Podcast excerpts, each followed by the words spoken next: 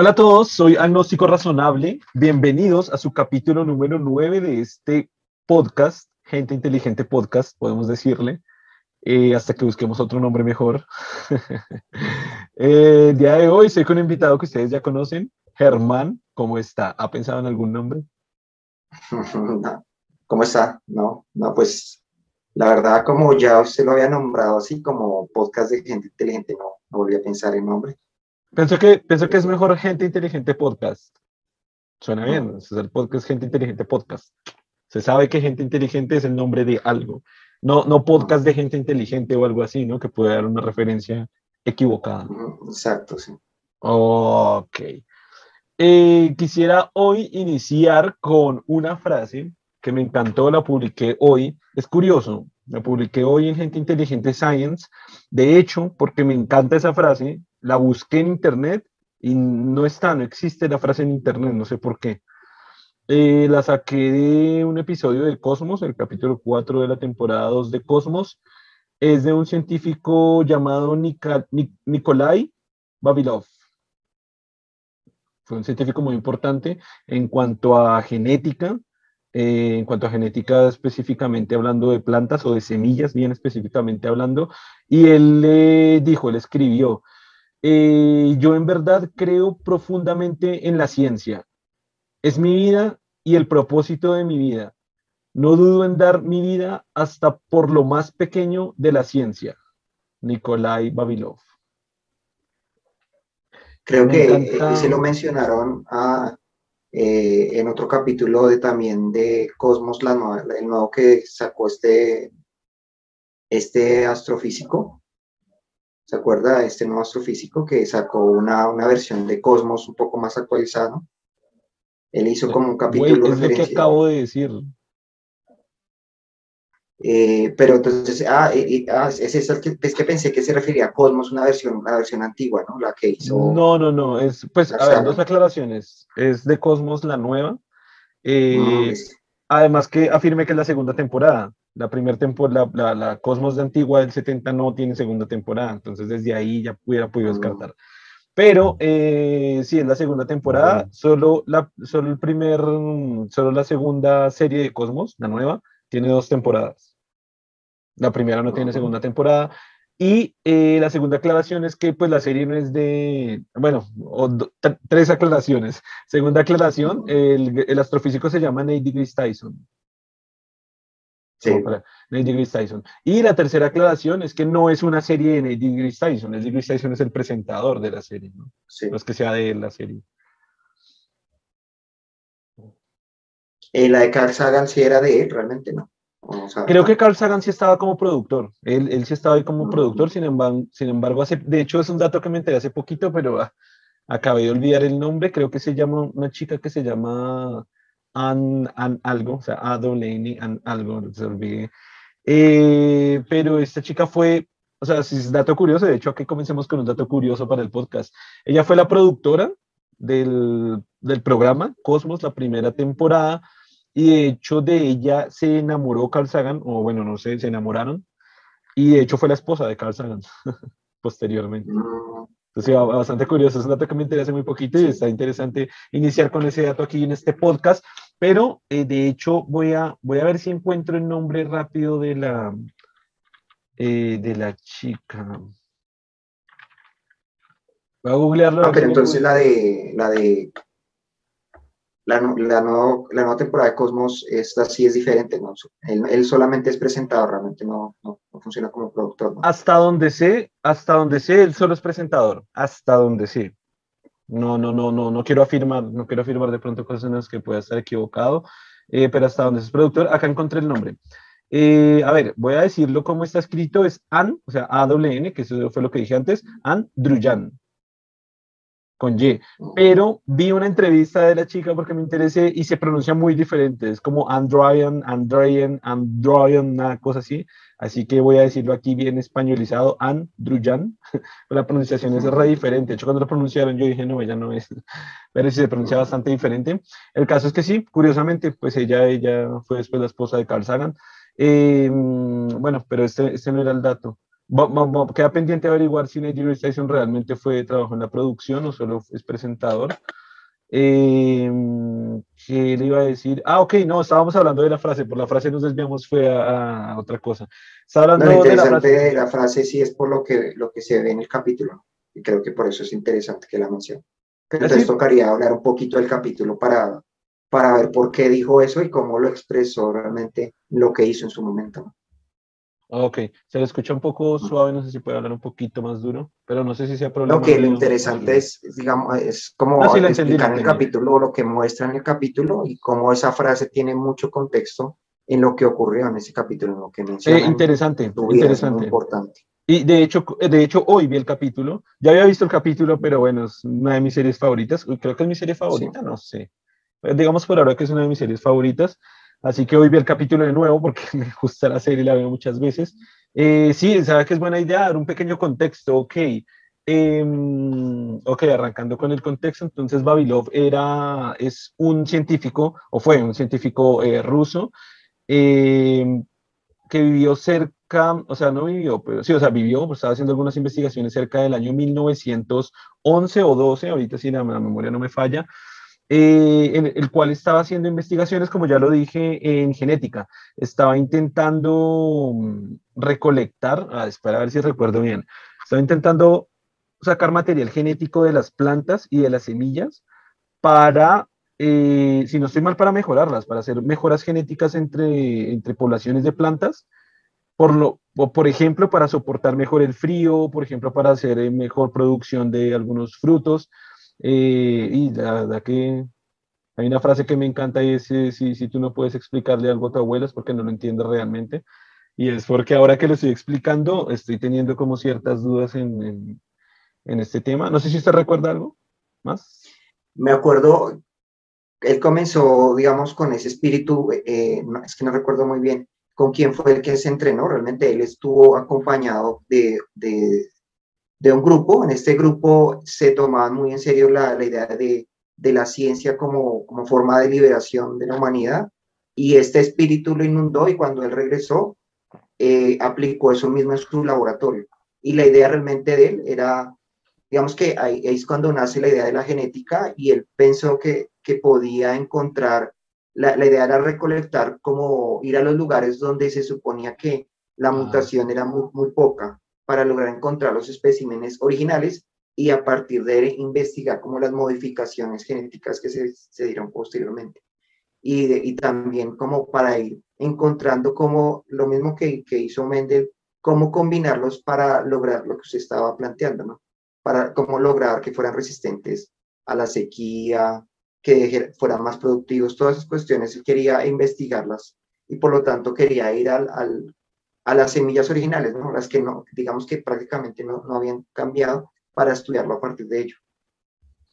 Exactamente, sí, sí, tiene, tiene toda la razón. Y eh, hacer una, catalogarlo completamente, hacer una, catalogar todas las semillas posibles, hacer un catálogo completo de todos los espécimes, las especies de, de, de, de semillas que existían, ¿no? Entonces recorrió muchos lugares buscando las diferentes especies que existían en cada uno de estos lugares y recolectándolo y catalogándolo y conservándolo, sobre todo, la eh, conservando esas especies, porque pensaba que el futuro de la humanidad dependía mucho de eso, ¿no? Porque él había vivido la, la hambruna que, que ocurrió en Rusia, que no es la primera, sino había ocurrido muchas veces y él quería hacer algo con respecto a eso. Entonces quería aportar en, en, ese, en esa cuestión. Y él tenía un espíritu también incansable, que él decía que, que no le alcanzaba el tiempo, que que eh, había tantas cosas que hacer que no, no sabía cómo hacer, cómo hacer para, para hacer todo lo que él quería hacer. Entonces era una persona incansable, constante, de ir buscando, de, de conocer más, de investigar más, de, de tomar toda la cantidad de muestras que pudiese. O sea, era, era tenía un espíritu eh, de, de lo que él dice, ¿no? Que las, él, él, tenía espíritu de que la ciencia era lo que iba a, eh, a transformar el mundo y, y, resolver los problemas que existían en ese momento. Tenía mucha esperanza en eso. Sí. No, exacto, exactamente. O sea, eh, digamos como agregando a lo que dijo, que, que estaba bien completo, eh, eh, algo muy importante es eso, ¿no? Él tenía ese espíritu de, de, de, aportar a la humanidad, aportar a la ciencia a, través de su conocimiento. Él pretendía o lo que quería lograr era crear un banco de semillas, el banco de semillas más grandes del mundo en caso de que hubieran pérdidas de algunos tipos de plantas, que hubiera una extinción eh, digamos, algunos tipos de semilla o planta se van en alguna región específica del mundo, si por alguna razón se extinguía, eh, poder tener un banco de respaldo genético precisamente para poder eh, guardar la, la, especie de semilla o planta y volverla a replantar posteriormente.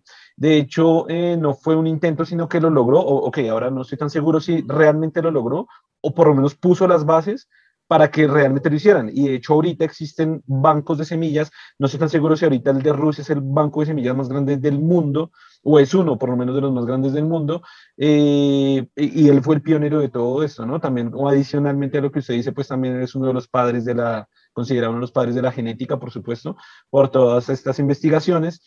Eh, y también con relación a la frase, de pronto ahorita la volvemos a leer como para que se vuelva a dar el contexto, es que en esos tiempos inició los, la época de una dictaduría, que fue la época de, eh, olvidé el nombre. ¿Era Stalin en ese momento? Stalin, Stalin estaba comenzando a llegar al poder y estaba comenzando a hacer persecución de personas, bueno, como, como, como cualquier dictadura, estaba comenzando a instaurarse el comunismo de manera muy fuerte y precisamente eh, Babilón fue uno de los enemigos eh, de Stalin precisamente por sus ideas eh, pues, revolucionarias en, en cuanto a, la, a, las ideas genéticas y de la semilla.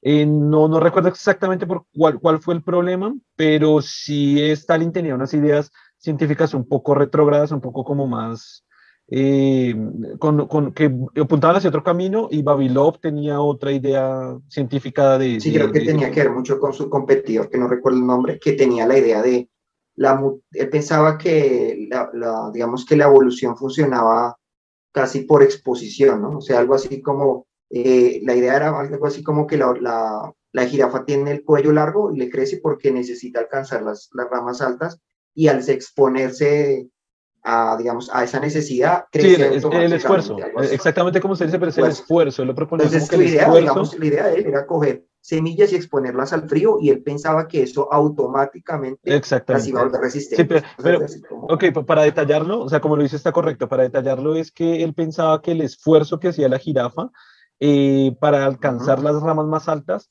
eh, prácticamente era como heredada para que la siguiente generación de jirafas tuviera el cuello un poco más largo.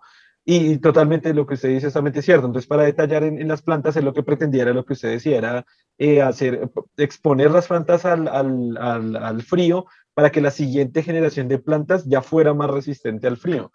Eh, lo que digamos que la, la, gran idea revolucionaria de Babilov es que pues que la evolución no funciona así, como se decía muy bien también con base en, en Mendel, y es que mm, eh, la evolución funciona es con una, un, orden, no sé si decir un orden, no, en un cambio aleatorio de mutaciones genéticas, las cuales eh, dan una propiedad, en el caso de la jirafa, dan una propiedad de cuello alto las jirafas de cuello alto tenían una probabilidad mayor de reproducirse y de sobrevivir, no, reproducirse, de sobrevivir en el entorno en el que estaban viviendo, eran más exitosas sobreviviendo en el entorno que estaban viviendo, por tanto, también era más fácil que esas características eh, siguieran genéticamente a la siguiente población, es decir, la característica de cuello largo.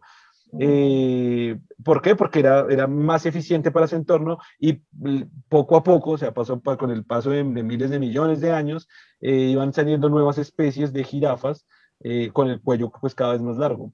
Así que pues esa, esa, idea no le gustaba mucho a Stalin y no era la razón, no era la razón la, la diferencia en cuanto a pensamiento científico, pero sí la razón tenía que ver con precisamente con eso, ¿no? Como que me parece que Stalin quería apoyar a, la competencia que usted dice, que tampoco recuerdo el nombre, y como, darle recursos a él. Convenció mejor esa idea que la de, la de... Ah, ok, ese fue un problema, claro, ese fue un problema que él cuando divulgaba la información, la divulgaba de una mucho mejor manera y convencía más a la, población. Eh, la, Babilov no, no, no podía convencer muy bien eh, a, la, a, la, a la audiencia, sin embargo, pues él tenía razón. Em, entonces los recursos pues no iban para esa persona, sino para él. El caso, el caso fue que pues esta eh, Babilov fue perseguido por el Estado, fue capturado em, y muy lamentablemente, o sea, es demasiado triste este tipo de historias, es la forma en la que él murió, ¿no? Él tenía que em, o desistir de la ciencia o, o decir que lo que estaba haciendo pues era falso o persistir con ella. Entonces, de nuevo está la frase. Si quiere, la volvemos a leer como para, para volverle a dar el contexto.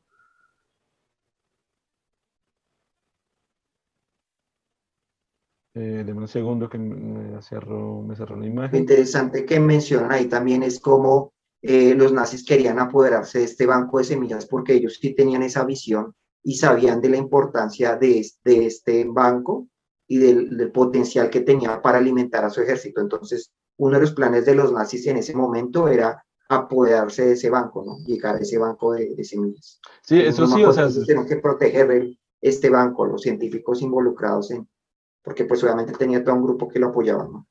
Protegerlo para evitar que fueran del nazismo se pueden decir muchas cosas y obviamente fue una porquería en, todo. Pero si algo hay que decir del nazismo es que tenían una visión, no sé si sea Hitler directamente, una visión científica importante. O sea, es decir, sabían que a partir de la ciencia y desde el conocimiento científico podrían cambiar, cambiar una raza completa, cambiar la especie humana, generar cosas, hacer avances para la guerra, para que precisamente pudieran invadir más, destruir, puedes hacer, crear más destrucción. Así que sí, algo, algo digamos, no, no sé si decir algo bueno, entre comillas, bueno, algo pues la verdad, lo que, resaltar. Estaban muy enfocados, o sea, pensaban de la manera más eficiente posible, entonces buscaban las soluciones que realmente funcionaban. No eran tan, como tan idealistas, sino eran muy eficientes, muy, muy concretos en, en encontrar la, la, mejor, la mejor solución sea que pues, fuera buena o mala, ¿no? O sea, sí, o sea, estoy de acuerdo ahí, pero, pero pues al final es la, final de, la finalidad de cualquier eh, líder de guerra o de cualquier general de guerra, de cualquier grupo que esté organizado. La idea siempre, o sea, su idea siempre es tratar de ser exitosos y tratar de construir todo de la mejor forma posible. Pasa que muchos lo hacen a su modo y ellos lo hicieron con ciencia. Y pues, como, como ya sabemos, muchos, pues el, uso de la ciencia, la ciencia es el conocimiento más grande que tiene la, la humanidad. Si, si, lo hacen desde esa perspectiva, desde, desde, la parte científica, pues van a, van, a ser exitosos definitivamente. Que igual en la guerra usted no puede darse el lujo de fracasar, de, de encontrar la, la, solución más complicada, sino tiene que lograr la solución más eficiente y más correcta, ¿no? porque en una guerra un fracaso lo lleva a la extinción, entonces no... Eficiente. Digamos que esa es la cuestión con ellos, ¿no? Que en la guerra toca o se encuentra la solución adecuada o, se mueren, no, hay posibilidades de, de improvisación pues, en ese sentido. Pues parcialmente, porque siempre hay fallos, siempre hay lugar a fallos, o sea, es decir, ni, ni, ni la ingeniería incluso más avanzada y tan meticulosa a todos los niveles, puede dar éxito de garantía, es decir, hay, hay cohetes que lanzados por la NASA que han explotado en, cuando van saliendo justo nomás. Eh, así, que, así que, claro, pienso que la idea de una guerra de cualquier cosa, la idea es ser exitosos, pero creo que fallos y pérdida de batallas y pérdida de soldados y no sé, muchísimas cosas van a, van a, van a suceder, o sea, va a surgir. Que en este caso, como en el caso de Hitler, en el caso de muchos otros, pues, líderes de, de guerra, eh, fueron, fueron mayormente exitosos, que sus éxitos son mayores a sus fracasos. Eh, eso sí es correcto. Pero sí, pienso que... Claro, no me refería, por ejemplo, si usted es un general y le encargan algo. ¿Perdón? Usted no puede hacer lujo de eso, ¿no? Pues se le está cortando en internet. Creo que tiene señal baja. Mm. Pero no, no, no igual yo estoy conectado alámbricamente, entonces no sé. No, no entendí muy bien lo último que dijo. No, que digamos, en estos casos, por ejemplo, a un general que demuestra ser ineficiente, fracasar, eh, tiene que cambiarlo rápidamente, encontrando la persona que es más adecuada. Hay una ah, posibilidad de... No, sí, correcto, correcto. Pero, pero, pero hay fallos, o sea, es decir, yo me refiero a los líderes, no tanto, no tanto como al general que está comandando algunos ejércitos, sino hablando, no sé, hablando de Napoleón, hablando de Hitler, hablando de, bueno, de muchos otros casos de líderes que van así en, en guerra, eh, yo creo que los fallos o alguna batalla, es como la típica frase, ¿no? perdió la batalla, pero no la guerra. Creo que alguna batalla o alguna pérdida han, de tener, ¿no? ¿no? No todo puede ser perfección. Pero lo que le digo, siempre es, o sea, y también entiendo la parte que usted dice, siempre se, se tiene que buscar el modo más exitoso de llegar a un, a, pues a su objetivo. Eh, pero, claro, no, no siempre se puede lograr. Eh, digamos que lo, lo, que quería decir ahí en ese, lo que estaba diciendo en, ese contexto era eso, que, que, pues en este caso el nazismo, Hitler se pues acudió a la ciencia, hizo, hizo uso de la ciencia, y pues eso le dio una ventaja tremendísima frente a muchos otros contrincantes. Esto fue una de las, de las cosas que también por las que fue exitoso el, sus ejércitos. ¿no? Aunque no es algo nuevo en él, porque los alemanes habían, habían utilizado tecnología desde la Primera Guerra Mundial, o sea, era casi un espíritu, ellos tenían esa idea, en, e, ese espíritu científico ya desde mucho antes, ¿no? Sino que cada no recuerdo, más, ¿no? No recuerdo bien exactamente qué casos en la Primera Guerra Mundial utilizaron ciencia, no sé si sepa. Ah, claro, por ejemplo, las, las primeras armas químicas, por ejemplo, se utilizó ciencia. Ah, ok. Sí, fuera para la Primera Guerra Mundial. O, la creación del tanque, que fue la idea que se empezó a pensar en ese momento y se perfeccionó ya en la segunda. Pero fue la primera. No, la primera, guerra, mundial, No, creo que no se llegó a fabricar, pero ya un, general había estado pensando en esta no, idea. No, no, no, no, no, estaba preguntando si el uso de las armas químicas eh, también fue, inició en la Primera Guerra Mundial inició en la Primera Guerra Mundial, sí. Ok, ¿y la idea del tanque, la idea o la construcción inició en la Primera también? Sí, se comenzó, creo que se ideó, no sé si, no me acuerdo si se hicieron primeros modelos, pero nunca, nunca se masificó, porque la guerra terminó mucho antes de, de lograr que este, este general eh, construyera su idea y, y, que realmente empezara a construirse en masa. Lo que recuerdo... en la segunda. Lo que recuerdo de la Primera Guerra Mundial es que ellos sí comenzaron a construir tanques, pero, uf, le está fallando hartísimo la, la señal. Eh, bueno, que comenzaron a construir tanques, sin embargo, no fue el, el, más famoso, que es el famoso Panzer, que fue utilizado en la Segunda Guerra Mundial y fue eh, construido por, por, no sé si por miles, por cientos, eh, pero sí tenían unas versiones como anteriores al, al Panzer, que no eran tan eficientes, pero, pero sí, sí, sí, se me hace que ya desde la Primera Guerra Mundial están construyendo ya tanques de guerra. sí. tanques de guerra pues para, para uso de sus ejércitos, digamos. Y, y su idea era, el problema, era lograr eh, solucionar el problema de las trincheras, que era un problema que, que tuvieron en la, en la, Primera Guerra Mundial, fue el fallo, básicamente, ¿no? Porque hubo un estancamiento de la guerra. las trincheras fue un momento en el que ninguna de, las, de los grupos avanzaba y y finalmente eh, prácticamente le tocaba rendirse porque la pérdida de, personas solamente en la espera, solamente eh, tratando de medio avanzar y estando ahí en un, en un estancamiento lo llevó al fracaso, porque se quedaron sin recursos alimenticios y todo, y todo tipo, ¿no? Finalmente eso lo llevó al fracaso. Entonces, él no quería que se repitiera eso. O sea, quería que no volviera a entrar en lo mismo de trincheras, él no quería eso. Y los tanques lo solucionaban completamente. Eso fue para la primera, la primera. Y también la carnicería, ¿no? La carnicería que ocurre más trincheras fue impresionante. Entonces, también quería evitar eso, ¿no? Este general. Sí, sí, lo recuerdo, lo recuerdo. Eh, ¿Recuerda el nombre del general? Mire que ahora que estoy haciendo memoria, no, no, tengo un líder exacto con un nombre de causante o líder de la Primera Guerra Mundial. Mm, sí, no, no me acuerdo, la verdad. es muy curioso, ¿no? Muy curioso porque en el segundo todo el mundo conocía a Hitler, todos, y en la Primera Guerra Mundial casi no hay estos nombres tan específicos para, o sea, obviamente los hay, pero como que no son tan famosos, ¿no? No son tan populares, no son tan conocidos. De pronto, también por lo que es más antigua, quizá, no sé.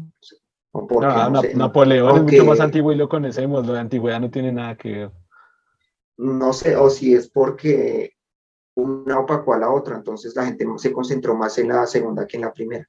No, quizás no consideran la Primera Guerra Mundial como mundial. Quizás lo que yo llego a pensar más bien es que quizás no hubo un líder exacto, sino que quizás fueron muchos líderes, o sea, quizás varias personas liderando los ejércitos y no hay como un protagonista claro que orquestó todo. Mm, pienso yo, pienso yo sino que quizás fue un líder, después otro, o tal vez lo mataron y subió el que estaba abajo, no sé, algo así, supongo, pero sí hay una razón de por qué no sea tan, tan, tan famoso el, como el líder, entre comillas, de la, de la Primera Guerra Mundial, ¿no? Se sabe que fue Alemania con, con como los protagonistas, tal, pero como por países, ¿no?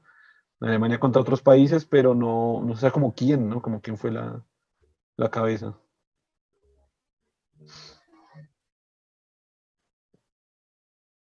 Ese, bueno, por si acaso, ese es el mismo que menciona, creo que es de los principales líderes. Si alguno se ha visto La Mujer Maravilla, ahí lo mencionan, ahí, ese es el líder que, que es más importante ahí, ahí medio lo mencionan. ¿En la Primera Guerra Mundial? En, en, la, en esta hablan un poco de, porque la historia se basa mucho en eso, ¿no? en lo que ocurrió en la Primera Guerra Mundial y la historia está muy, bastante, enfocada en esa parte. O sea, ¿y nombran, nombran al líder de la Primera Guerra Mundial, dicen? Ludendorff, creo que era el que mencionan ahí. Ay, de hecho me suena ese nombre, no sé, no sé de qué, pero Ludendorff, sí, creo que era uno de los más importantes generales en ese momento. Lo que pasa es que eran varios, ¿no? Si tienes razón, o sea, habían varios. Y no había un liderazgo tan, tan jerarquizado, ¿no? Digamos que, aunque había, aunque había, supongo que un líder mayor, digamos que habían varios generales involucrados, ¿no? No era tan jerarquizado de que estaba arriba Hitler y todos los que estaban hacia abajo, no, era tan. Como es, esa forma tan de pirámide, sí. Estoy acá googleando rápidamente a ver si pudiera encontrar. Eh, pero no, me aparecieron, fue como varios como varios protagonistas, por así decirlo, de la Primera Guerra Mundial, no aparece como uno, pero protagonistas pues de varios bandos, de diferentes bandos.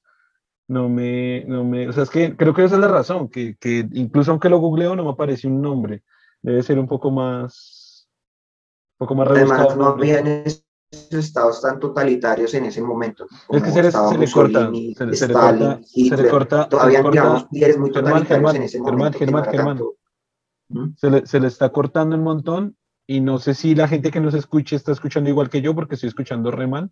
No sé si puede repetir lo, último, que, lo último que dijo. Ah, que digamos la diferencia también es que en ese momento eh, estaban, habían muchos estados totalitarios como tal, entonces habían protagonistas muy claros, ¿no? Como Mussolini, Stalin, Franco, y entonces son muy, son, eh, digamos que son muy notables y, y son personajes muy claros, ¿no? como tal. Entonces, digamos que no, no hay un grupo como tal, sino realmente hay una cabeza que, que lidera todo, ¿no? En estos casos, porque hay estados totalitarios en su momento. Alguien alguna vez también comentaba que.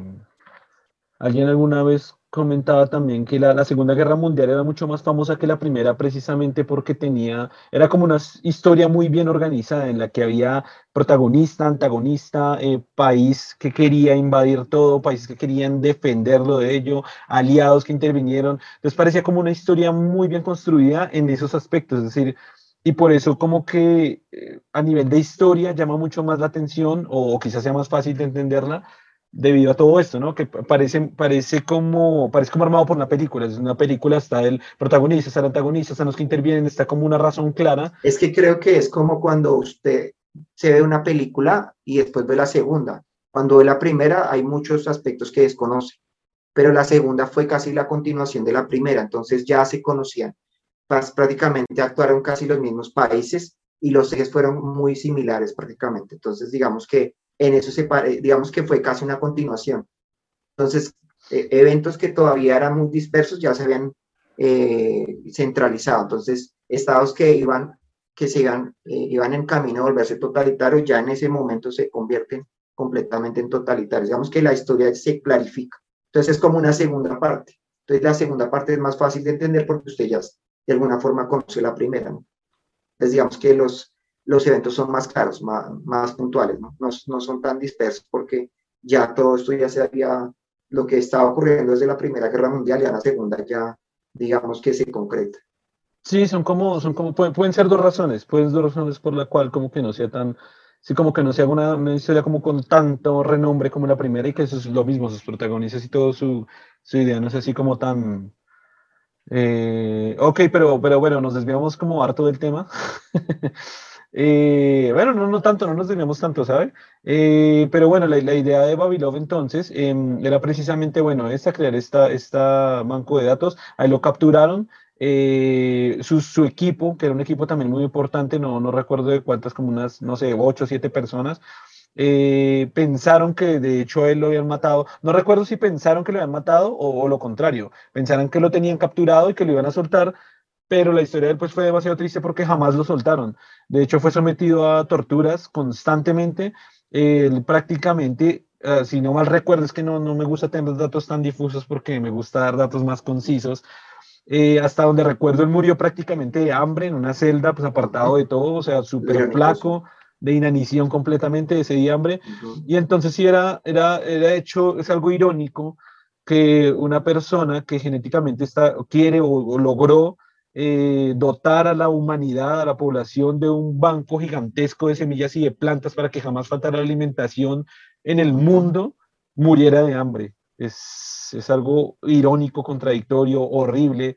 No sé, no sé, a veces me, me, me, siento mal, se siente feo cuando personas que, que, que, aportan tanto a la ciencia tienen que morir de esta forma tan, tan, tan, tan horrible y tan, no sé, tan miserable, esa es la palabra, tan miserable. En el, capítulo 2 de la física de nuestro universo, perdón, en el 1, en el 1 o en el 2, estoy hablando de Galileo. Y la forma de, muerte de Galileo también es muerte por prisión domiciliaria, es uno de los científicos más prominentes de toda la historia. Y no fue la causa de muerte, ¿no? no, murió por esa causa, pero sus últimos años, sus últimos 10 años, 10 o 9 años, estuvo encerrado en, la casa por cárcel. Y ya con, con este tema de la pandemia de coronavirus, ya muchos saben lo que es estar encerrado. Y eso que no totalmente, pero ya saben lo que es estar encerrado en una casa, ahora por 10 años. Eh, tener que morir así, alguien que aporta tanto, es una vergüenza.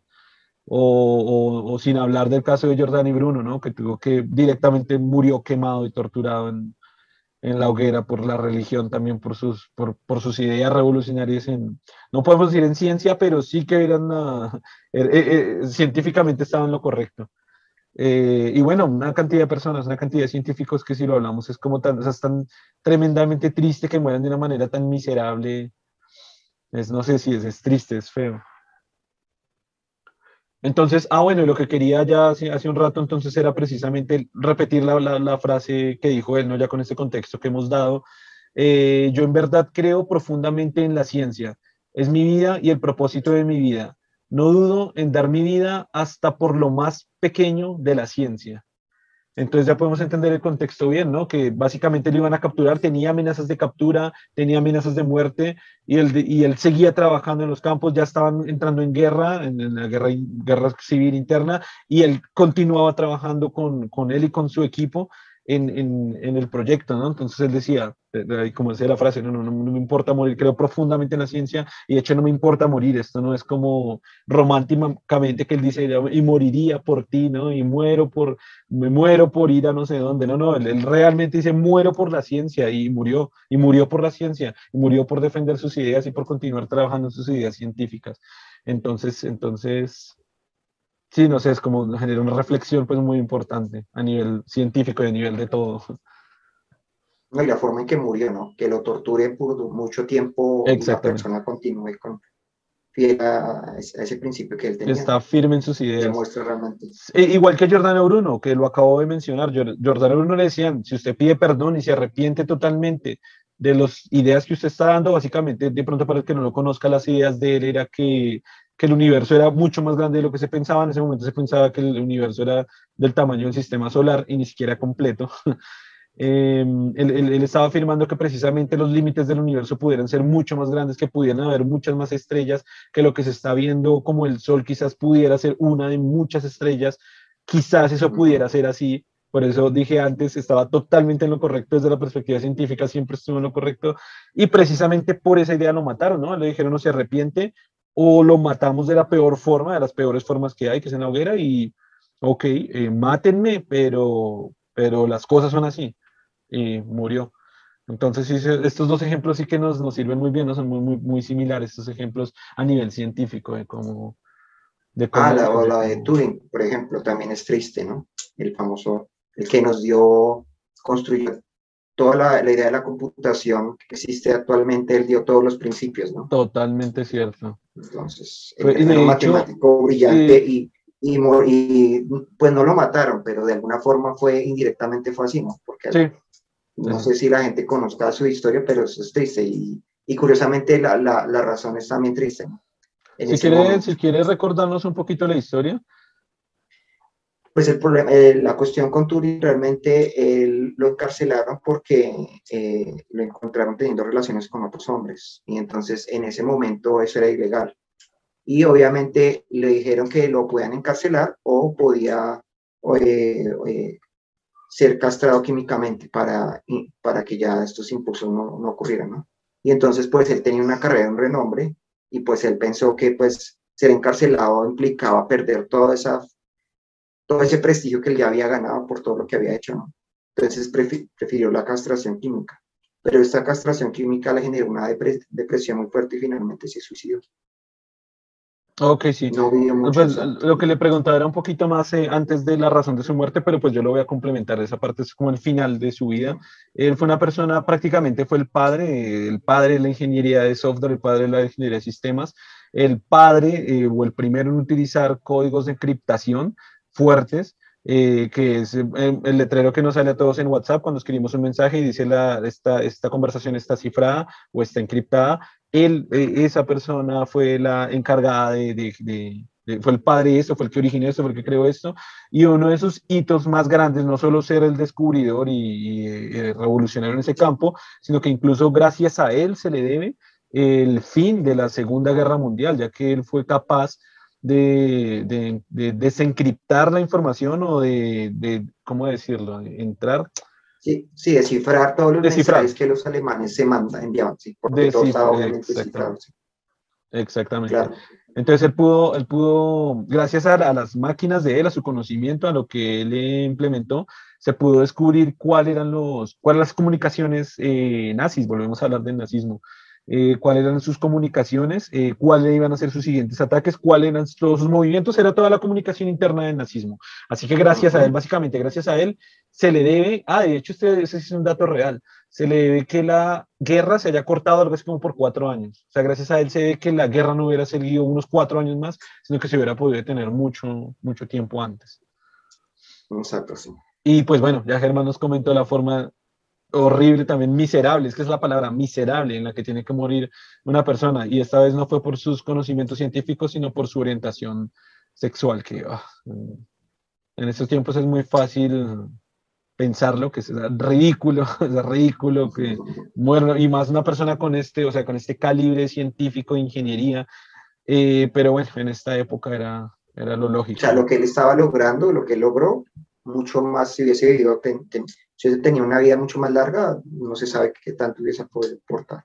Claro, quizás, quizás, quizás hubiera aportado, hubiera dado aportes mucho más revolucionarios, mucho más grandes. Ya dio aportes revolucionarios, pero aportes tremendamente grandes en, en el en tema de ingeniería y de matemática, porque también aportó a los, a los dos temas.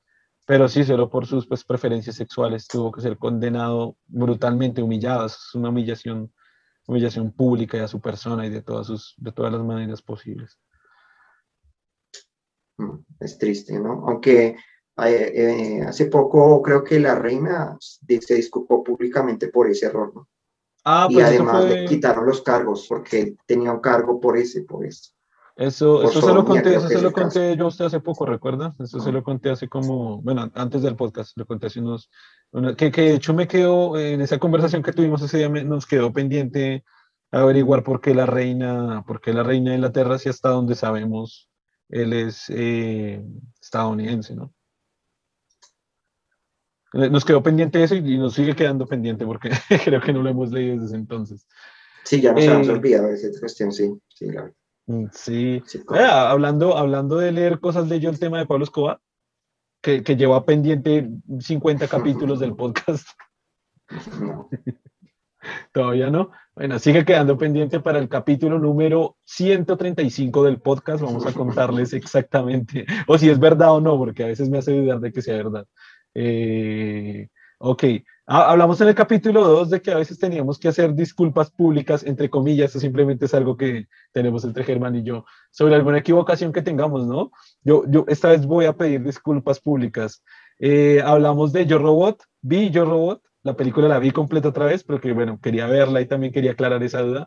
Y usted tiene razón, si estaban implementadas las tres leyes de la robótica. Ah, bueno, vamos a las personas que de pronto hasta ahora nos están viendo, este es el primer capítulo que ven en el segundo, creo que en el primero, segundo, tercer capítulo, muy bien los primeros, eh, hablamos sobre Yo Robot. Eh, yo afirmaba que pues Sonic, Sonic es el protagonista, el robot protagonista, no tenía las tres reyes, las tres reyes, las tres leyes eh, instaladas y bueno, sí, tenía razón porque Germán estaba diciendo que sí, yo decía que no.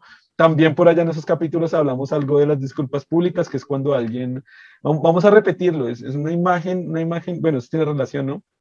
Una imagen de una escultura muy famosa que sigue quedando pendiente, va a tocar anotar esos temas pendientes de quién es esa escultura, en la cual él se está autoapuñalando en el estómago.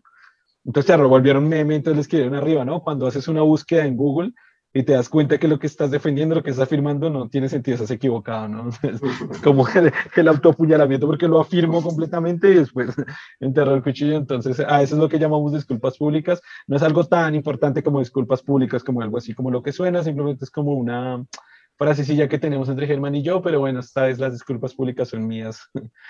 Eh, ay, me, me, acordé por el tema de Pablo Escobar porque va a tener que dar disculpas públicas de lo de la avioneta. pues yo ya dije lo que, que, digamos, sí, que, que, ciertas aclaraciones sí, sí eran ciertas, ¿no? Porque pues sí. de pronto tenía la idea en ese momento que, que la tecnología que usaban en la celular y eso no era cierto. Es, es muy curioso porque es, es, muy curioso porque subí el capítulo 2 y cuando estaba, eso fue en el capítulo 2, ahora que lo recuerdo, cuando lo estaba revisando, o sea, es muy curioso, nunca, nunca nos había pasado de pronto, si usted los ve, se va a dar cuenta el momento exacto en el que yo le digo, no, no pueden ser líneas celulares porque no habían. El momento exacto se dice, sí, seguro, eran líneas celulares, estoy, es que estoy seguro, es así. Entonces, como que se ve en el video, entonces se ve muy, muy chistoso porque entonces ya, ya sabemos que no, pero la, la, forma en la que lo afirma, y ahora debe ser muy chistoso también ver cuando yo dije lo de, lo de yo robot diciendo, sí, estoy seguro, estoy seguro. Y ahorita saber que no, es como, nunca, o sea, en video está como registrado ahí. En el podcast aquí queda registrado todo.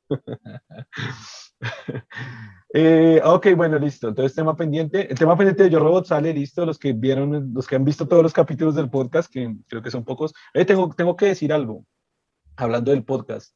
Capítulo número uno, 52 visitas, que me parece mucho más de lo que pensaba. Y hablando con Germán fuera de cámara, le he dicho que quizás alcancemos a 25 con el primero, acabamos a 52. Muy bien. El capítulo 2 prácticamente se volvió en el peor capítulo de todo el canal, en, en, cuanto a reproducciones, ¿no? No estoy diciendo lo que hablamos ni nada. Pero sí, o sea, llegó a 3, 3, güey, 3 reproducciones.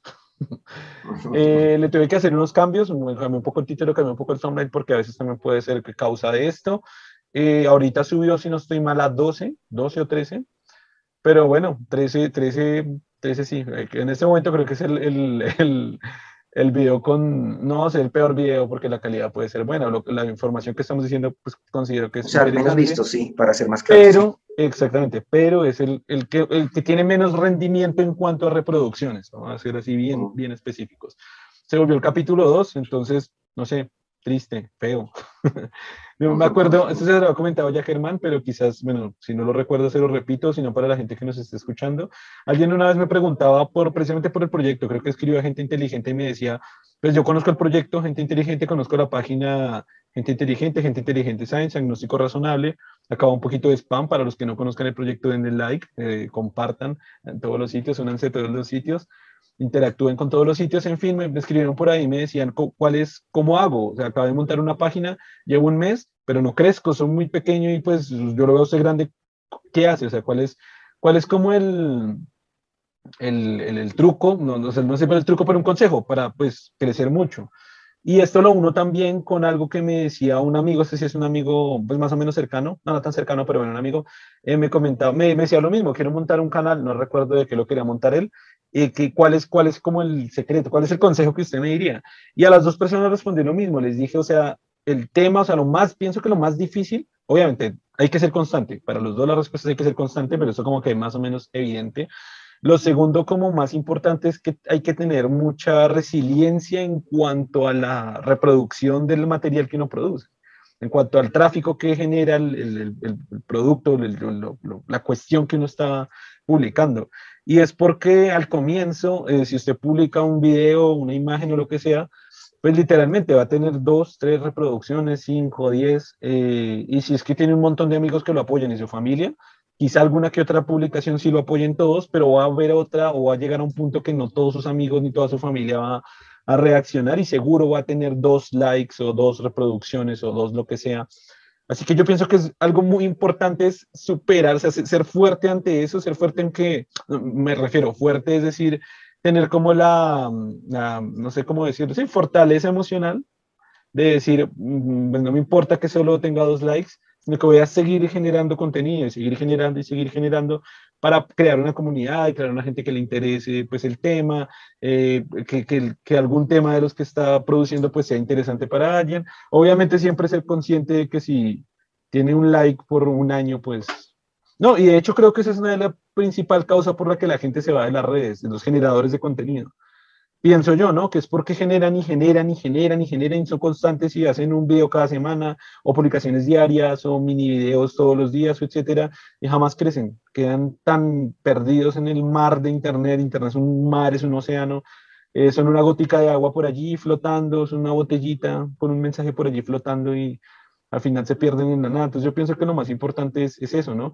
Y pues precisamente traigo ese tema a colación, es, es, por eso, ¿no? Porque, porque pues ese video tuvo o tiene en este momento 12 reproducciones y sí, sí, se siente un poco mal, se siente un poco mal que pues un trabajo de edición, un trabajo de postproducción, un trabajo de publicación, el thumbnail, el título, la imagen, etcétera. O sea, y, y sea como sea un podcast es mucho más fácil de hacer que los videos producidos que tengo como otros pero sí se siente mal de que ah, solo lo vieron 10 personas, 12 personas y se vuelve el, el video con menos rendimiento del canal.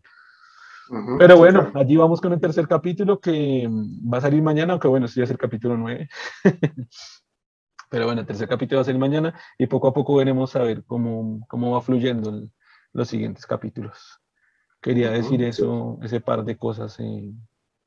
Una cosa que de pronto, como, bueno, digamos que usted no mencionó como consejo es, digamos, puede ser lo de, para lograr que, que, que su proyecto tenga impulso, es como tratar de estar en diferentes plataformas para que tenga por las mayores posibilidades de difundirse, ¿no?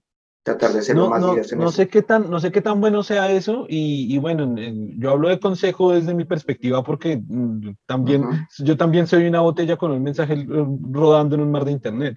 Pasa que, que de pronto soy un poquito más grande, o sea, hay, hay unos ciertos números pero pues también soy un don en Internet, o sea, tengo muy pocos números en comparación de los gigantes y de los reconocidos. Y, si, si, si, si es un océano, esos youtubers gigantes son una isla visible, desde muchas, desde muchas, una isla completa, son una Australia, ¿no? Entonces aparecen en el mapa.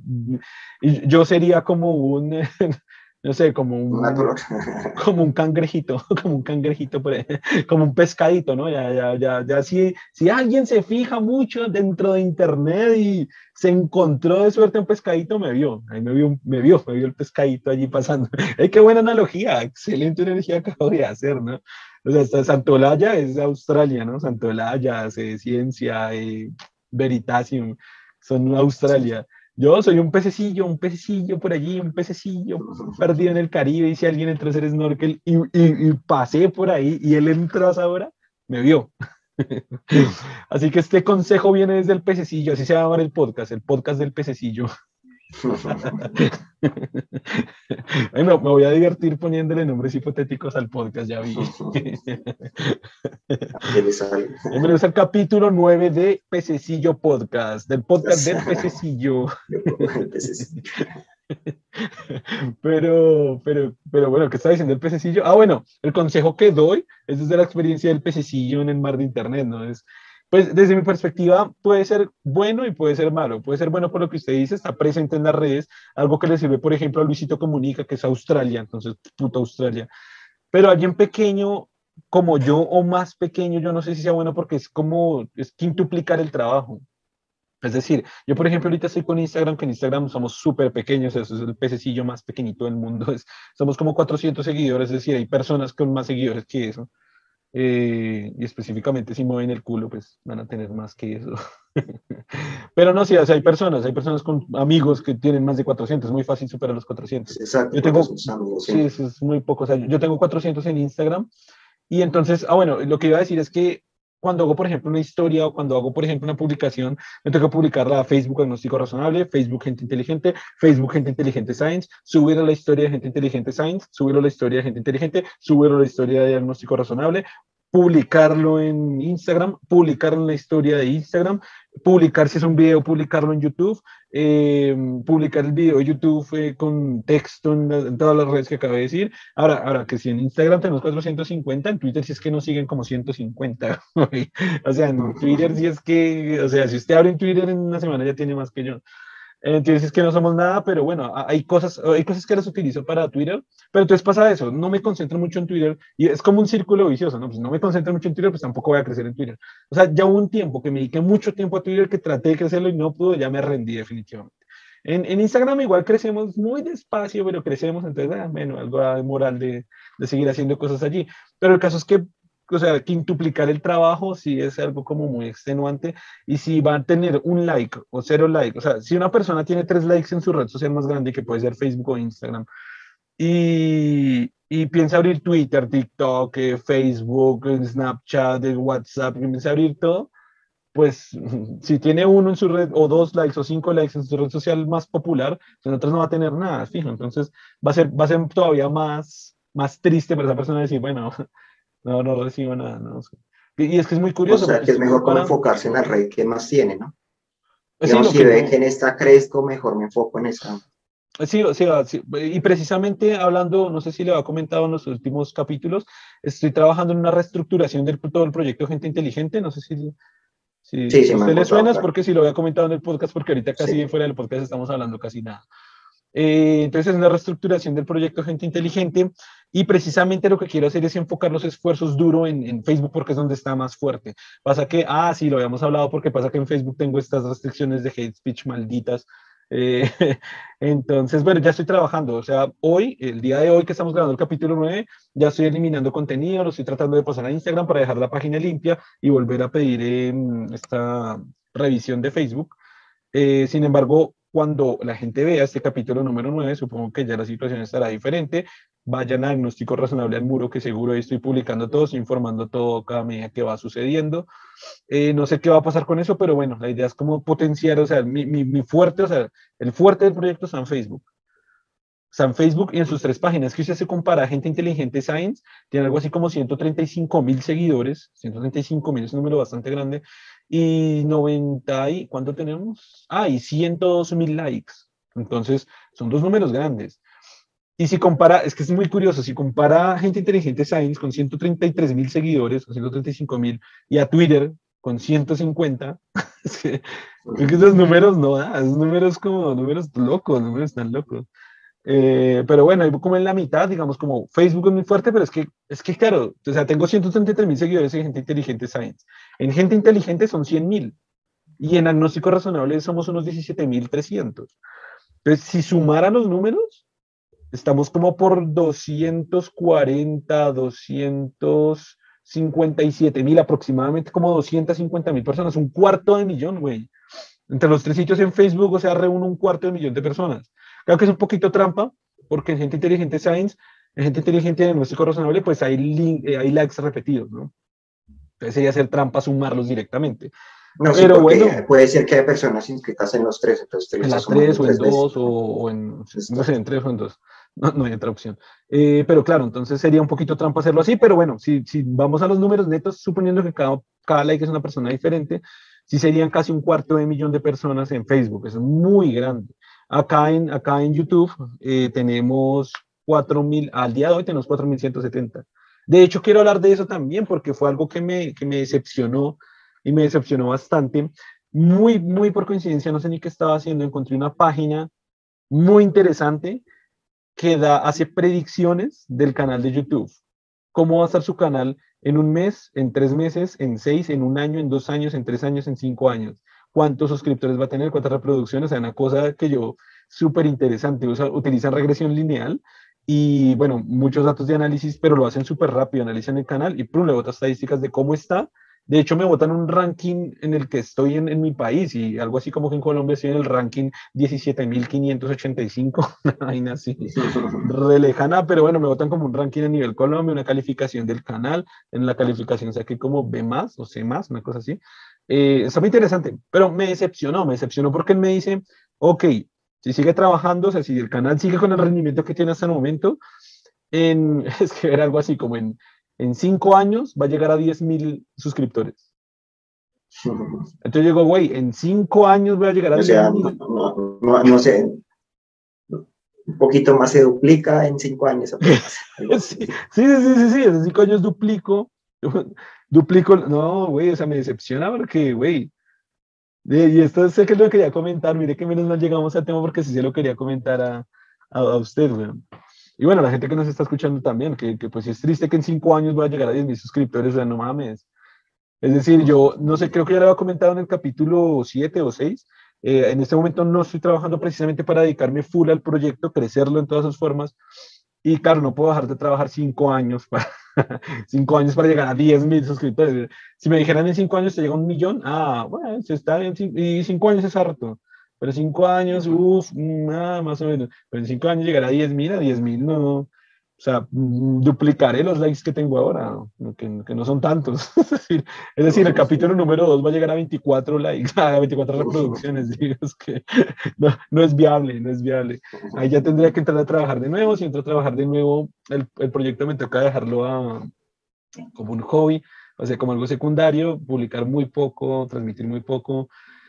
Pero bueno, también voy a abrir dentro de poco, creo que también lo había dicho, ¿no? Patreon y crowdfunding, a ver si alguien dona, si alguna alma caritativa me dona. Ah, es el capítulo 9, a esta altura ya tiene, ya tiene que estar creado el Patreon y crowdfunding, porque yo voy diciendo esto harto y no lo he hecho, ya, ya, ya, ya tengo que sentarme a hacerlo. Eh, así que este es el capítulo 9. Eh, los links van a estar aquí abajo. Uy, qué seguridad. En este capítulo 9, los links van a estar aquí abajo. Ni siquiera me he puesto a ver cómo lo abro y ya estoy diciendo que los capítulos están abajo. Pero estoy seguro, si alguien está escuchando, viendo este video, vayan a la descripción. Y si alguien está escuchando esto vía podcast, vayan a YouTube. y a la descripción de YouTube eh, o a las redes sociales. Bueno, en fin, ya me desahogué por esa parte, que sí está bien ¿Qué opina? ¿Qué opina? ¿Qué opina, Germán? No, es que lo, es que veo mucho esto como, como lo que le pasa a la gente que, que sueña con convertirse en un actor famoso, ¿no? Entonces están los que obviamente ganan millones y los que prácticamente tienen que trabajar en otras cosas y, y lo, y medio logran. Medio, digamos, Exactamente. mucho tienen un papel secundario por allá que salió en algún momento y, eso es el gran... Y pues muchos están soñando con eso porque pues ven la expectativa del grande que todo lo que logró, pero usted para lograr eso, Y eso creo que también yo se lo he comentado fuera de cámaras, que, y de hecho voy a comentarlo acá, que es, muy curioso porque mm, la gente siempre que trata como de darme consejos, digo consejos entre comillas, no, no, no lo veo de mala forma, sé que todos lo hacen de buena, de buena manera, pero claro, entonces siempre los consejos son como, hey, si ve a Luisito Comunica, mire lo que hace y mire lo que logra. Hey, sí, a Santolaya, mire, recuerdo que un amigo, eh, si está viendo este capítulo, saludos a ese amigo, sabe quién es. no, no lo tomo de mala manera, pero entonces me dice, hey, Santolaya se acaba de retirar de YouTube. Ahí queda un espacio en ciencia, en divulgación científica, ese es su espacio. Entonces yo digo, güey, esto es como cuando un cantante famoso, que este, este se lo he hecho Germán, cuando un cantante, no famoso, un cantante que está iniciando con sus canciones y ya tiene pues su primer single y está ahí luchando, y yo le digo, hey, hey, Shakira se acaba de retirar de la música, quedó embarazada, no va a hacer música por nueve meses. Ahí está su espacio, ahí está. El cantante va a decir, güey, tengo un single y me, me contratan en bares. ¿Cómo, ¿Cómo, me va a quitar el puesto a Shakira? ¿Cómo voy a llegar a Shakira? yo, yo, le digo a él, a él más o menos, ¿no? si, si Santoría se retiró de YouTube.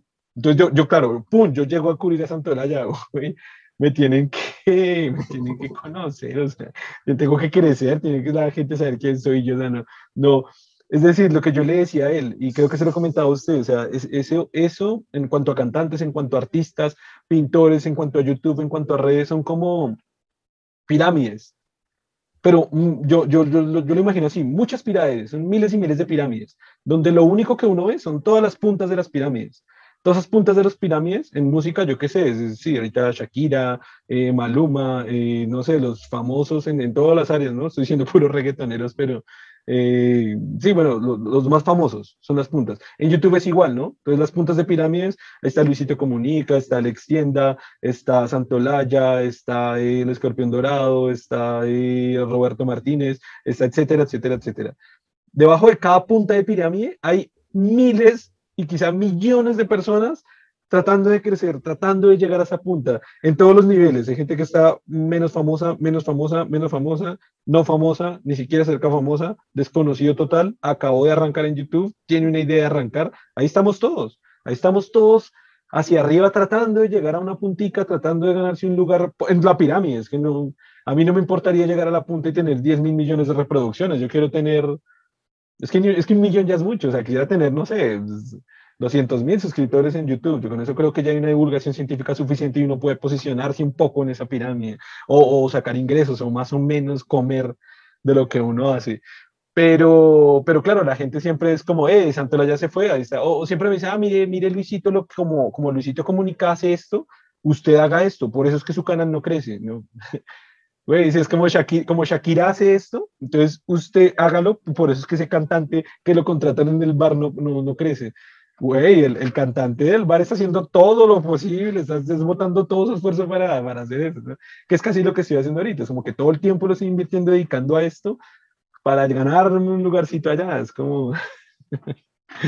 quería decirlo, quería decirlo en el podcast para que, para que quedara claro. Bueno, llevamos en este momento cerca de una hora de, de transmisión. Eh, no sé si lo quiera finalizar, no sé cómo se siente, no está de...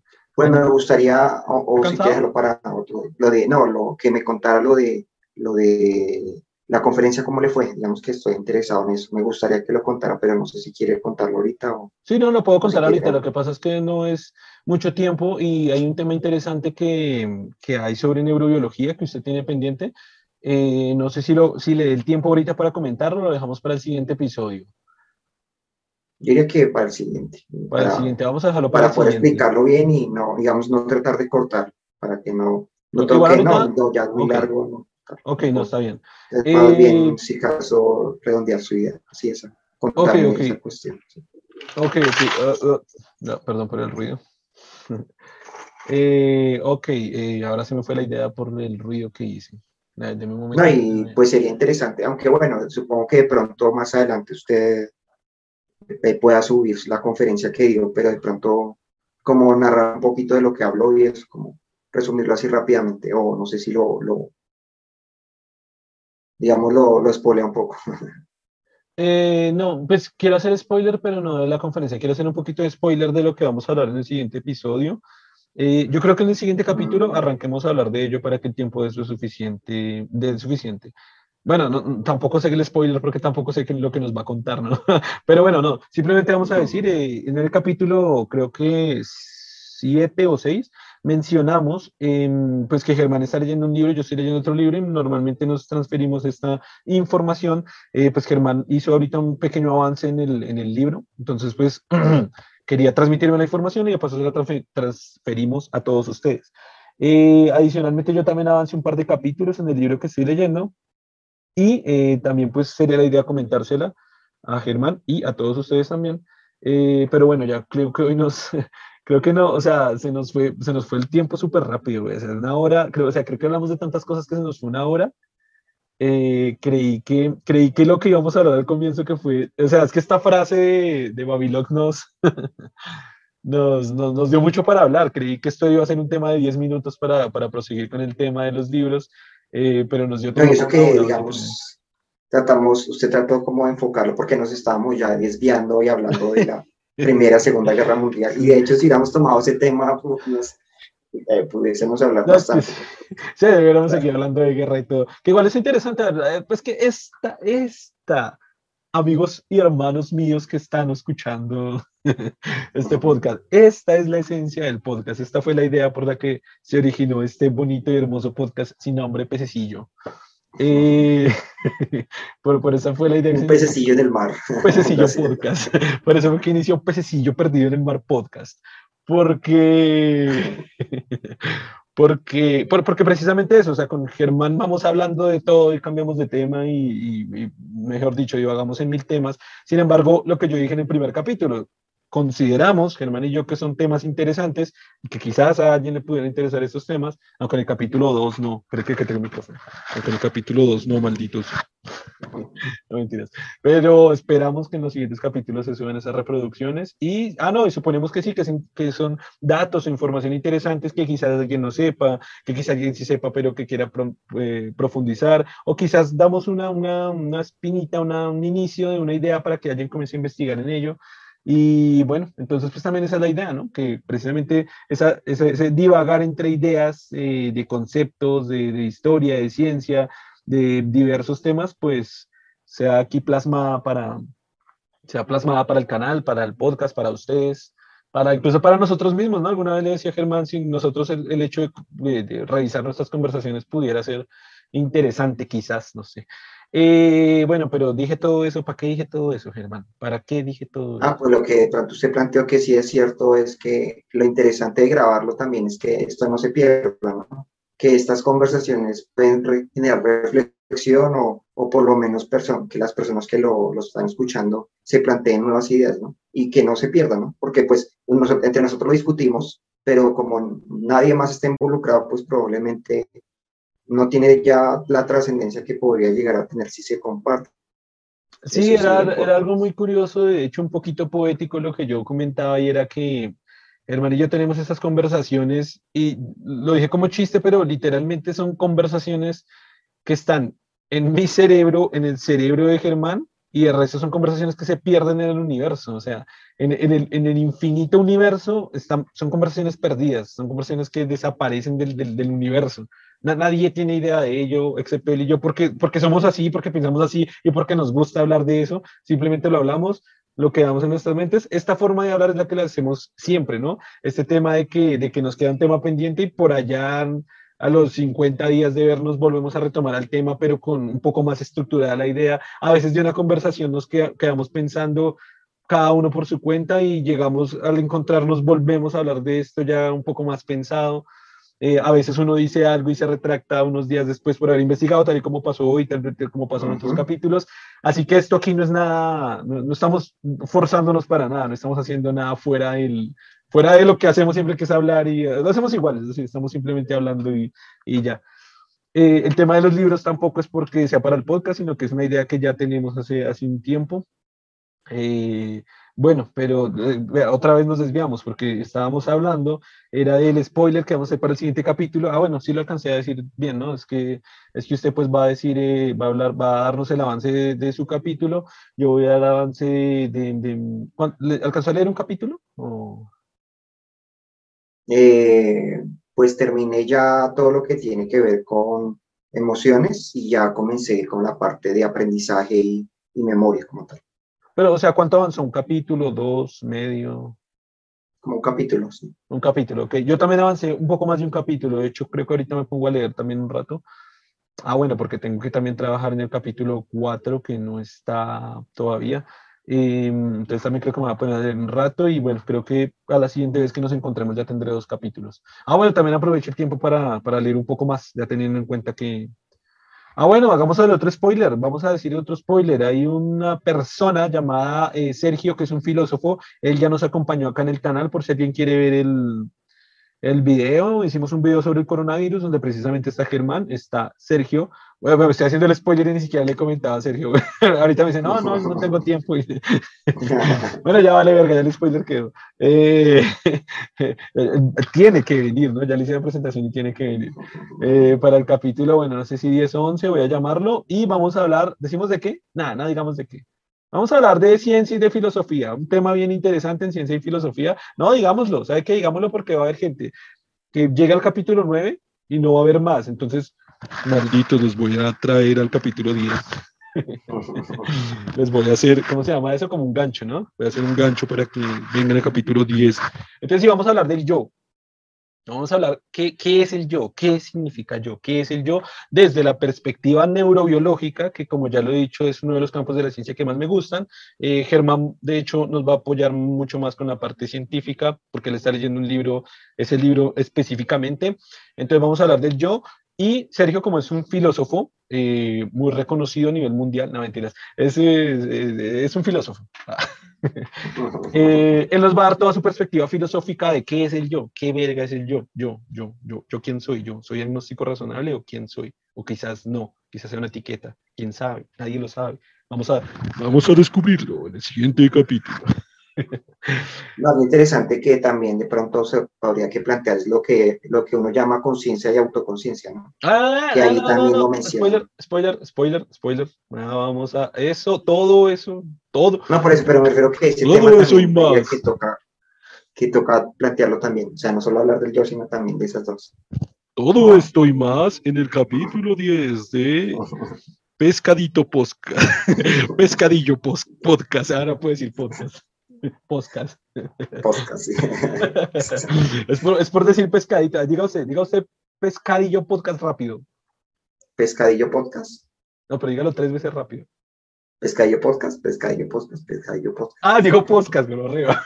dijo podcast. Ah, es que es difícil. Se le mete el. Digan ustedes allá en casa. Digan ustedes allá en casa. ¿Qué, qué, qué, qué? Se le mete el acentillo. Díganlo ustedes en casa. Pececillo. Ah, era pececillo porque dije pescadito. Pececillo, podcast. Ah, no, ahora sabe cuál es peor. Diga pececillo, pero podcast en plural. Diga pececillo podcasts.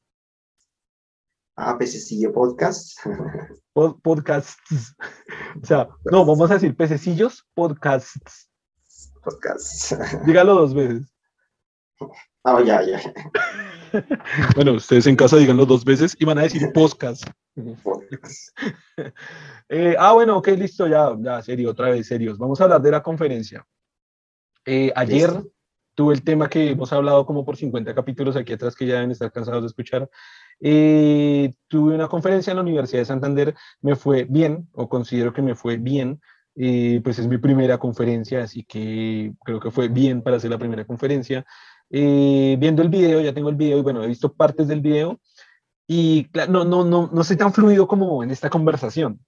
Sí se nota que como eh, eh, aquí, además que un pedazo como, un par de pedazos como que me confundo, no es que me confundo, sino como que se me olvidan, no, tampoco es que se me olvida, como que no sabía exactamente qué palabras usar y usé otras, pero entonces escucha así como que bajo la voz y me acuerdo de la palabra y vuelvo a meter la palabra así rápido, entonces hay cosillas que no sé si sean perceptibles, tal vez usted la ve y se me dice, ah, no, yo entendí todo, pero quizás a mí mismo sí, sí, sí las encuentro, quizás porque los videos, o sea, para el trabajo de la edición y de tal, los videos los tengo que ver, la reproducción toda la tengo que ver antes de subirlo a YouTube. Quizás por lo que me veo constantemente y sé cómo me comunico, por ejemplo, con usted en los videos de, de, YouTube, quizás ahí al verlo en la conferencia como que, uy, ya no, están igual. Pero claro, es que es muy diferente estar en un, en un escenario, ¿cómo se llama? ¿Escenario? ¿Cómo se llamaría eso? Sí, bueno, en un, sí, escenario estar como en un escenario, estarle hablando a personas, que todas las personas pues están totalmente atentas a usted, a lo que dice, a lo que hace.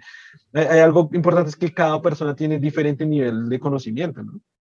Es decir, si voy a hablar de inteligencia artificial, puede que alguien sí ya tenga nociones de inteligencia artificial o sepa un poco más, y hay gente que no sepa absolutamente nada. O sea, me, me pareció muy curioso que para, para, un concepto que quería decir, yo dije como, bueno, eh, alcen la mano los que conocen la diferencia entre hardware y software.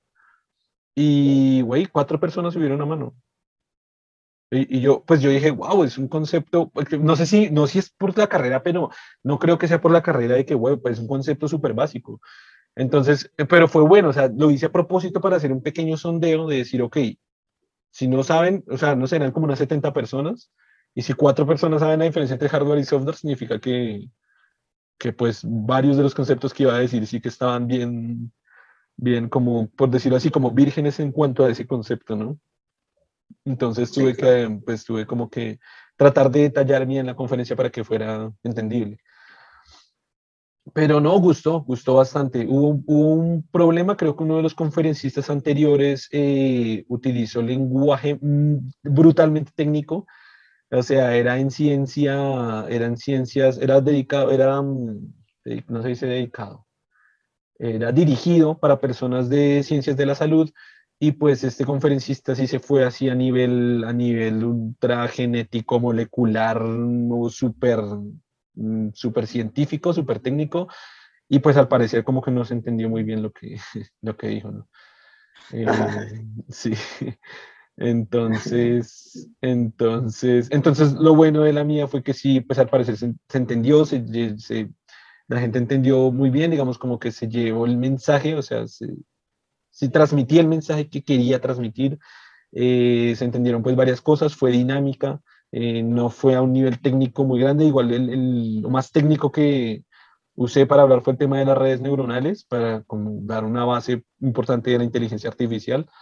Eh, sin embargo, traté de digerir, o sea, de no digerir, sino de, de mostrar digerido, el, eso suena como feo, hemos digerido el concepto de, de, las redes neuronales para que quedara pues bien claro y proseguir pues con el tema de la inteligencia artificial y pues cómo funciona exactamente a nivel de, pues para que se entendiera lo que ya había dicho, que era el tema, lo que habíamos comentado en algún capítulo del podcast, que era la, primero, eh, las fake news, cómo se reproducían las fake news a nivel brutal, y cómo afecta eso directamente a la salud. El segundo punto es pues en los temas de salud directamente que están causando el, el abuso, el exceso de las redes sociales. Y ahí expliqué las redes neuronales como para que se entendiera eso y las redes neuronales aplicado a interpretación de imágenes en inteligencia artificial para que de ahí para adelante se entendiera el tema de la aplicación de la inteligencia artificial a los temas de la salud, temas de medicina, temas de neurobiología, temas de dermatología. Eh, entonces sí, pues pienso que lo hice bien, ¿no? Expliqué las redes neuronales con gaticos y perritos y pues creo que se entendió bien. Ah, bueno. Sí. entonces, ah, bueno, y ahí, básicamente le di como un, como un contexto general de lo que fue toda la conferencia. Es decir, inicié con el, con el tema de, bueno, ya le dije, con el tema de, de, fake news, o sea, es igual, y primero, inicialmente di un contexto, eso se lo había comentado ya, eso ya lo había dicho aquí en el podcast, eh, no sé en qué capítulo, pero había dicho que inicié con el tema de Hollywood, es decir, eh, ah, pues creo que precisamente ahí surgió el tema de Yo Robot. Es decir, plantearle lo que, el concepto que transmite Hollywood a través de Yo Robot, a través de Matrix, a través de Terminator, a través de la era de Ultron, eh, en Avengers, eh, y es como una superinteligencia artificial dotada de una robótica increíble, o sea, hay, como lo digo en la conferencia, es una, o sea, una superinteligencia artificial, pero que cuenta con un nivel de hardware brutal, avanzado.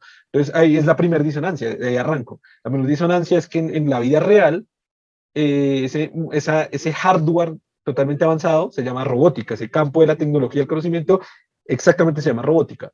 Y por el otro lado tenemos inteligencia artificial, donde la inteligencia artificial avanza a nivel de software, por eso es la pregunta de diferencia entre software y hardware, y la robótica avanza a nivel de hardware. O sea, el campo más avanzado del hardware es la robótica en, en ese aspecto y el más avanzado del software es la inteligencia artificial. Ahí está la primera diferencia entre las películas que, es como que ahorita tenemos una inteligencia artificial muy avanzada, bastante, bastante avanzada, obviamente no como el de las películas, pero muy, muy avanzada, y no tiene nada que ver con robots, o sea, no, es robots caminando y pensando por sí mismos, haciendo cosas por su voluntad, sino que por lo contrario, todos nosotros usamos esta inteligencia artificial, la más avanzada del mundo, a diario, constantemente, cada hora, cada dos horas, según la estadística, cada diez minutos, en nuestro celular. La, estadística dice, ahí corroboré, ya le había comentado a Germán fuera del podcast la estadística, pero no, me acordaba el dato exactamente. El dato exactamente es cada 10 minutos. Las personas en el planeta Tierra realizamos cada 10 minutos el celular.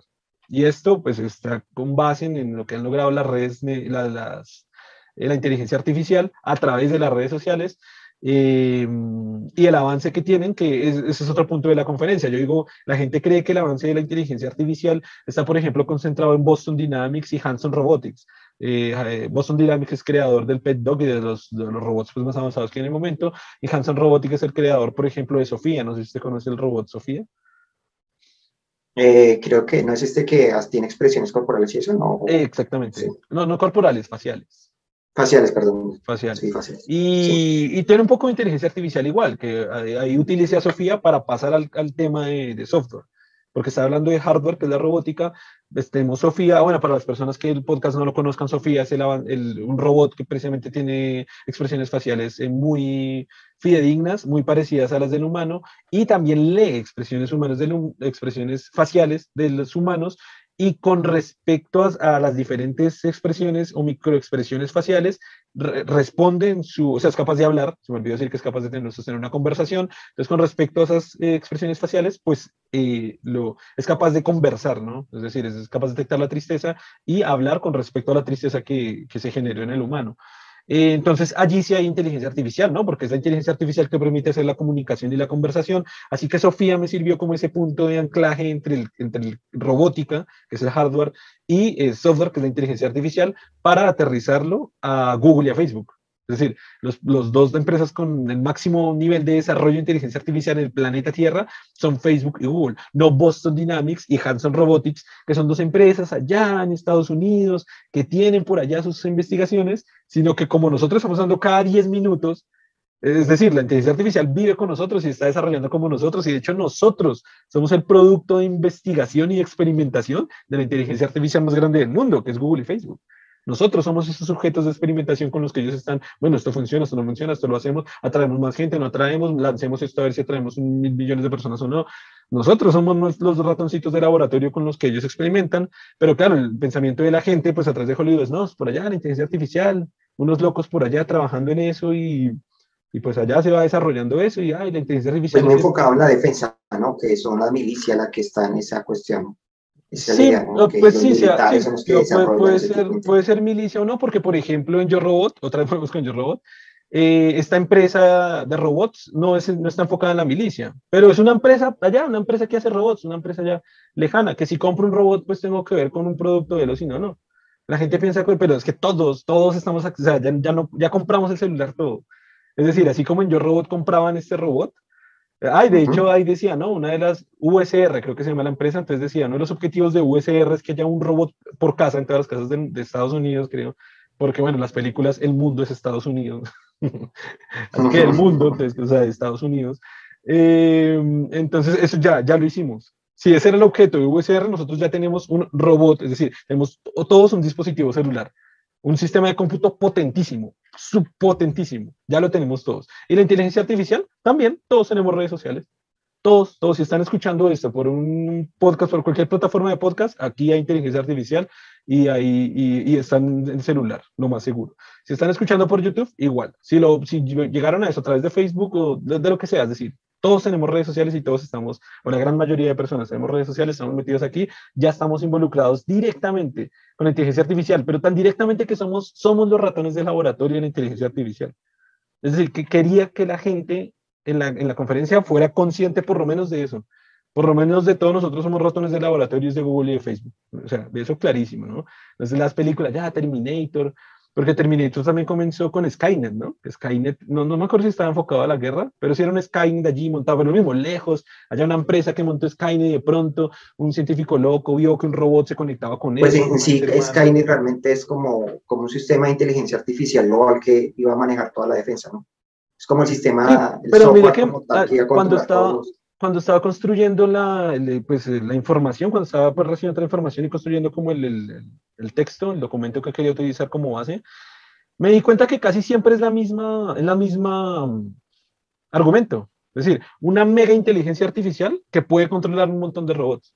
O sea, eso pasa en Terminator, eso pasa en Matrix, eso pasa en Yo Robot, y en la era del Tron es un poquito diferente, pero no, no, es que es lo mismo. Es una super inteligencia artificial que es la de, es la de bueno, es la que utiliza Tony Stark en su laboratorio, ¿cómo es que se llama? Este, Jarvis, es la de Jarvis, una inteligencia artificial tremendísima que se vuelve robot. O sea, no son muchos robots. Ah, no, y de hecho creo que se utilizan muchos robots al final, me parece. Creo que Ultron se conecta con otros robots, no sé, bueno, no me acuerdo cómo Exacto, sí, sí, se replica. Eh, el argumento es el mismo, el argumento siempre es una mega inteligencia artificial, un montón de robots. Entonces, por eso quería hacer la diferencia de listo. Si hay una mega inteligencia artificial, pero todos nosotros la tenemos, todos, todos la usamos cada 10 minutos, wow. Entonces, entonces póngale cuidado, así más o menos yo voy a ir lo argumental. Ya, ya usted sabe esto, ya la gente que nos está escuchando sabe esto. Entonces ahora comencemos con, con, con cómo esto está trayendo afecciones a nivel de enfermedades mentales a través del celular a través, a través precisamente de esa adicción, de, verlo cada 10 minutos y de, esa, de, esa, de, de, lo que está implementando la propia inteligencia artificial para que seamos adictos al celular y de los problemas de salud que está trayendo esto. ¿Cuáles son los problemas de salud para la gente que nos está escuchando? Incrementos en problemas de depresión, incremento en problemas de ansiedad, incremento en autolesiones. O sea, hay muchachos que se están autolesionando. Digo muchachos porque normalmente son los más jóvenes los que están afectando estos problemas. Em, eh, y aumento de intentos de suicidio e incluso suicidio. Y sobre todo, estos datos vienen de la a ver si la puedo decir bien, Royal, Royal, uh, Royal Society for Public Health. De la Royal Society for Public Health es que estoy sacando estos datos. Ellos afirman, tienen un gráfico muy interesante que dicen que la peor red, o sea, la red que más está originando todo esto es Instagram. Y ellos lo tienen como the worst, the worst uh, social network, no es como la peor. Es eh, Instagram. Y como la menos agresiva, la, bueno, decir así, la mejor es YouTube. Eh, de, peor a mejor, después de Instagram está Snapchat y después de Snapchat está Facebook. Creo que después sigue Twitter y después está YouTube. Es como que la, la, menos peor, por llamarlo de alguna manera, es eh, YouTube, la menos como agresiva, por así decirlo, a, a, nivel de estas enfermedades mentales. Entonces, claro, en el hilo argumental ya se han entendido varias cosas, ya se han entendido cómo funcionan, ya, o sea, la, la, disonancia primero que todo que hay entre, entre Hollywood y la vida real, entre el campo que es la robótica, que está avanzando por un camino, que es el otro de las películas, que las dos avanzan al tiempo y las dos son combinadas, ¿no? O sea, van creciendo así. Son como la misma empresa, ¿no? En este caso no funciona así. ¿Perdón? Digamos, por ejemplo, si vemos el caso que usted está diciendo, eh, la inteligencia artificial que está implementada en las redes, se apoya en los dispositivos, que serían los celulares, pero cada una de estas eh, empresas va por, por aparte, ¿no? No están integradas, no es que Google esté produciendo tan... Ah, ah bueno, así, claro, ese es un punto, claro, que Skynet es dueño de la inteligencia artificial y de los robots. Eh, UC, USR en Yo Robot es dueño de los robots. Eh, Matrix, bueno, aquí Matrix es, es que Matrix es, ah, amo Matrix, es que Matrix ya no es una empresa, ¿no? Pero, pero sea como si así es una asociación de la, de la misma inteligencia artificial, porque ella es la propia constructora de los robots ah, después de un buen tiempo, ¿no? Eh, pero es lo mismo. Eh, claro, en, la vida real, en la vida real, claro, Hanson Robotics y Boston Dynamics tienen una, el avance que han tenido en robótica es brutal, es increíble. Eh, pero no tienen nada que igual, igual no nada que ver, pero sí, son, sí, sí, prácticamente se puede decir que nada que ver con Google y con Facebook, que no tienen nada, nada, nada que ver. O sea, la robótica va por allá por lo mismo de, de que se requiere la parte de software y hardware integrado, pero en este caso no lo producen la misma, para hablar del mismo caso de la inteligencia artificial que, se está generando en las redes, que requieren para que se difunda eh, los dispositivos, para que se difunda. Ellos no las controlan. Hay una empresa que este puede ser, o celulares, que es lo que más lo ha impactado, pero también está pues los computadores, ¿no? Pero eso aparte, son empresas aparte. Y, y, el otro punto, que el objetivo es diferente. En, en las películas el objetivo es el mismo, por, eso mismo avanzan en conjunto. Mientras que acá, por ejemplo, el objetivo de Boston Dynamics es tratar de imitar los movimientos humanos lo más eh, fidedignamente posible. El, objetivo de la inteligencia artificial ya es otro, es captar atenciones, es, generar dopamina en el cerebro de los humanos, es, eh, o sea, el, objetivo de la inteligencia artificial es totalmente diferente.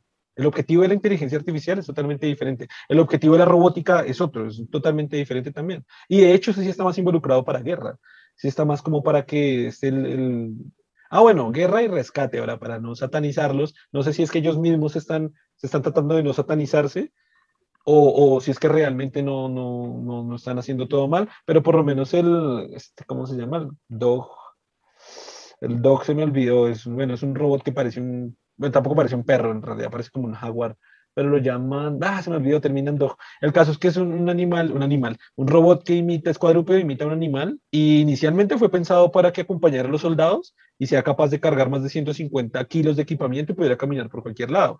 El último que vi eh, lo están utilizando para rescate, o por lo menos lo están mostrando para rescate. Aquí, aquí yo me lavo las manos, no sé, por lo menos ellos lo muestran para rescate. Entonces, claro, camina por terrenos muy, ¿cómo se llama? Muy, ¿cómo se llama, Germán? Ayúdenme. Escarpados o muy... Sí, lo contrario, lo contrario a pavimentado, pues lo contrario a mm, plano. Muy inestables, sí, muy... Sí, totalmente inestables, eso puede ser, la, puede decir, totalmente inestables.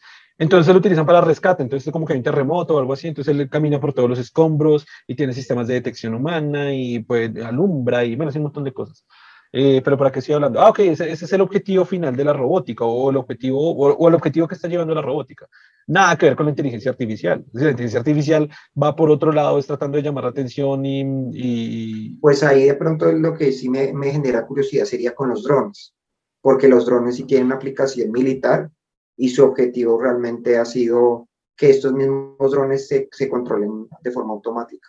Que la idea es que prácticamente estos sean auto, automáticos, ¿no? O sea, la gran idea de los drones y que permitirían hacer una guerra sin exponer a ningún soldado, ¿no?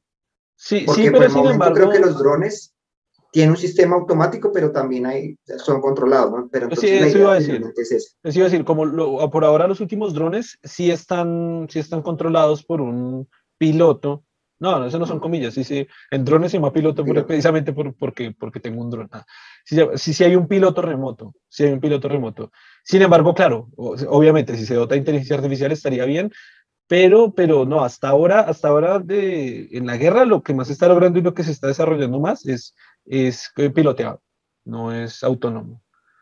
pero la eh, idea sería esa, ¿no? no, no sé, no sé, no sé si ellos han, no sé si, no sé si alguna organización militar ha dicho, esa es mi idea, no lo he escuchado, ni lo he leído, sea, no tengo fuentes de información, pero lo que sí sé es que ahora es pilotado y lo que sí sé es que están desarrollando mejores drones, pero pilotados, nunca, nunca autónomos.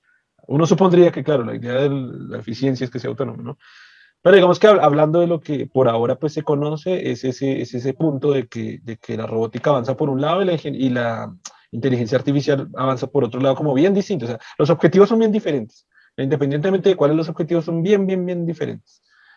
Entonces ahí está una disonancia re importante de las películas. Y claro, el problema es que como esta empresa, sea como sea en las películas, siempre se vuelve mala, ¿no? Es decir, siempre es maligna.